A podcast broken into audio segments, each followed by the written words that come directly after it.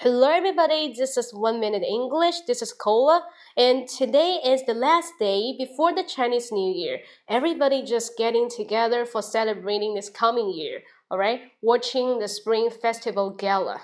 All right. It's cool. But how to say Happy Jinian in English? Was say Happy Jinian? Because Ji, this one usually, the first word pop into our mind is chicken. Happy chicken year.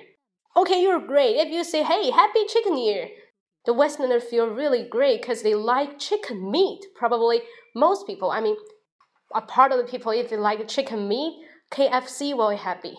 McDonald's will be happy. All kinds of fast food restaurant, they will smile to you. Yes, you're right, it's happy chicken year. But nothing like that. According to the zodiac, we just say 新年快乐, happy rooster year.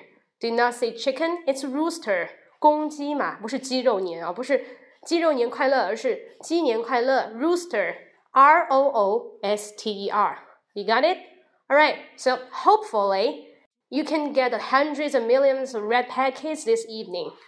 And you can also explain to your Western, Westerner like Happy New Year, Happy Chinese New Year, and you know what? 2017 is the year of the rooster.